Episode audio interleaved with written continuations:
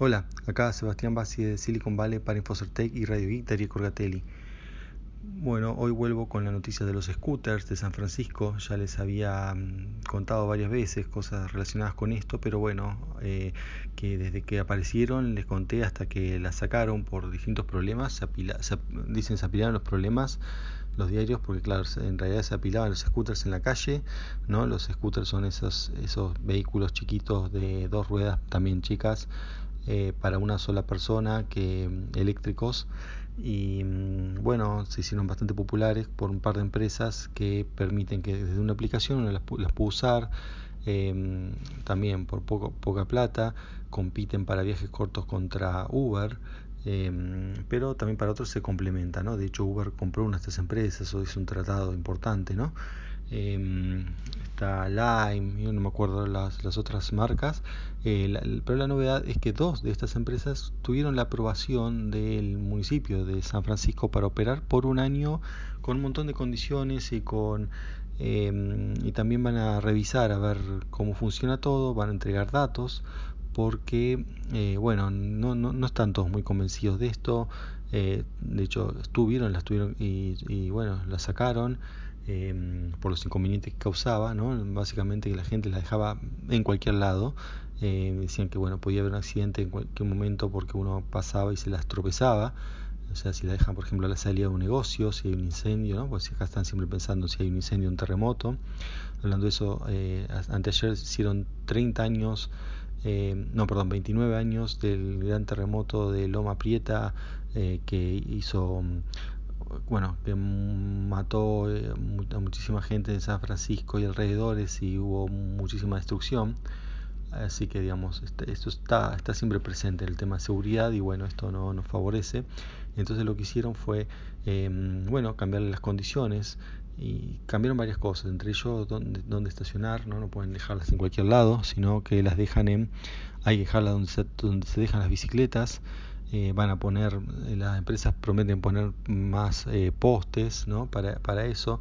Por el momento hasta, hasta una nueva ley de California que se empieza el primero de enero, eh, todavía hay que usar casco para usarlo, después no, no va a ser obligatorio, pero bueno, va a igual va a seguir siendo recomendable, además la velocidad aumenta el máximo de 15 a 20, creo que a 25 millas por hora. Eh, sí, es una velocidad baja, pero bueno, para ese tipo de vehículos está bien. Aparte que tener en cuenta que al tener las ruedas chiquitas, cualquier problema en el pavimento es más probable que tenga un accidente que una bicicleta, por ejemplo, o un auto. Así que bueno, eso es, vamos a mirar cómo se desarrolla esto ahora que le han dado el permiso. Eh, y ya también el compromiso ¿no? de entregar datos, eso antes no estaba eh, para bueno, poder ver si realmente ayuda y a quién ayuda, ¿no? Porque la ciudad de San Francisco está bien, bueno, por eso quiero que funcione, pero no que funcione solamente para eh, los ricos, ¿no? De la ciudad, que son bastantes, eh, ¿no? Una ciudad basada en, ¿no? en todo lo que son las empresas de, de, internet y eso, entonces, bueno, tiene un tipo de, de población distinta a otras ciudades de Estados Unidos y, pero bueno, está totalmente lo que se dice gentrificada. Y no, no quieren que un elemento contribuya a la gentrificación, sino que van a obligar a que estén también en los barrios. Y es importante que haya muchas, creo que han dado con un permiso como 6.500, algo así, y dicen que son pocos para la cantidad que hay en San Francisco porque eh, si no están disponibles en todos lados, uno no lo toma como medio de transporte. Ah, y otra novedad también es el cambio de baterías, lo que hacen es contratan gente, o sea, la gente que se anota en la plataforma se puede anotar como para usarla o para cambiar la batería, entonces por una plata eh, va y carga la batería en su casa y la vuelve a poner. O a veces hay que sacar, depende del modelo, o saca la batería o, o se lleva el aparato a la casa para cargarlo y cuando hace eso, eh, bueno, se le carga plata en su cuenta. ¿No? O sea, son todas cosas que, que han ido evolucionando de, de, del principio.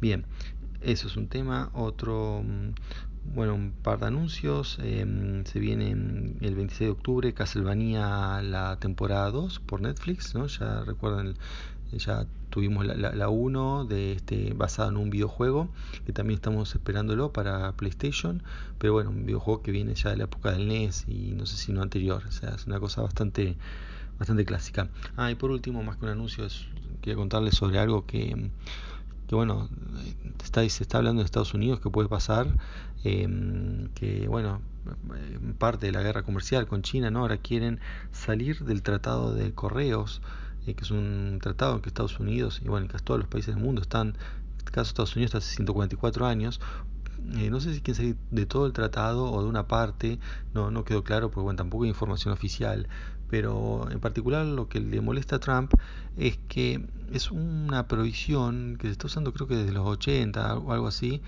eh, o por ahí un poco más adelante, ¿no? Pero es una provisión relativamente nueva, no viene con el tratado, pero que bueno, que Estados Unidos la, la, la firmó, la acepta y, la, y se está usando, que es que a ciertos países que se consideraron eh, pobres en el momento de hacerlo, se les permitía mandar paquetes chiquitos, hasta menos de 2 kilos, con un precio muy barato, tan barato que hasta el gobierno chino si quiere puede subsidiarlo y a, los chinos no les sale nada enviar paquetes a Estados Unidos, porque lo que cobra Estados Unidos por el, la parte interna ¿no? de, del envío, por una cosa el envío hasta Estados Unidos, después viene Estados Unidos, el, cor el correo oficial americano tiene que, llevar eso y cobrarle al correo chino. Bueno, por este tratado es tan poco lo que le cobra que el correo chino puede subsidiarlo y el gobierno chino lo subsidia y como le decía no sale nada y por eso es que bueno ya hace muchos años que está este modelo de negocios de empresas como eh, Deal Extreme y muchas otras, muchísimas otras que envían cosas desde China gratis, eh, cosas chiquitas y bueno por eso mm, o gratis o, o muy barato también en algunos casos. Eh, y bueno, el problema de eso es que eh, es como una especie de contrabando hormiga, ¿no? Porque se van llegando muchas cosas. Bueno, en Argentina ya lo sabemos que en Argentina no hay contrabando ahí casi porque muchos de esos envíos son parados. En Estados Unidos no son parados, llegan normalmente. Entonces, eh, tampoco tiene tanto sentido como en otros países porque uno igual consigue las cosas acá, no, no, no, no hace falta comprarlas en China. Pero bueno, si uno quiere, lo compra y eh, efectivamente mucha gente lo hace.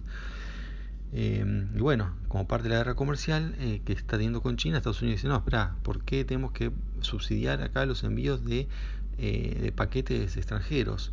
Eh, bueno, porque originalmente la idea era que, digamos, un campesino pobre chino que tenga un pariente en Estados Unidos le mande una, un paquete y no pague nada o casi nada, monedas. Esa fue la idea original y para lo que se lo usó, pero ahora China ya no es el país eh, agrícola atrasado tercermundista que era cuando se firmó ese tratado, sino que eh, bueno, es una potencia, cierta su, su, economía está a la escala de casi Estados Unidos y Japón. Y bueno, pero se aprovecha de esto para enviar eh, cosas y competir. Eso es ¿no? lo que está pasando, lo, lo, que argumenta el gobierno de Estados Unidos. Así que bueno, si esto ocurre, eh, bueno, será un paso más en la guerra comercial y bueno, la gente se quedará sin, estos paquetes. Eh, sí ocurre, no, to todavía no sabemos. Y bueno, y por último, el caso de la embajada, Trump ya cree que sí, que, que bueno, eh, el periodista de origen árabe está muerto en Turquía y no han dicho nada todavía si están los, los datos del Apple Watch, pero si él dijo eso debe, debe tener algún dato que nosotros no tenemos. Bueno, eso es todo por esto, la próxima, chao.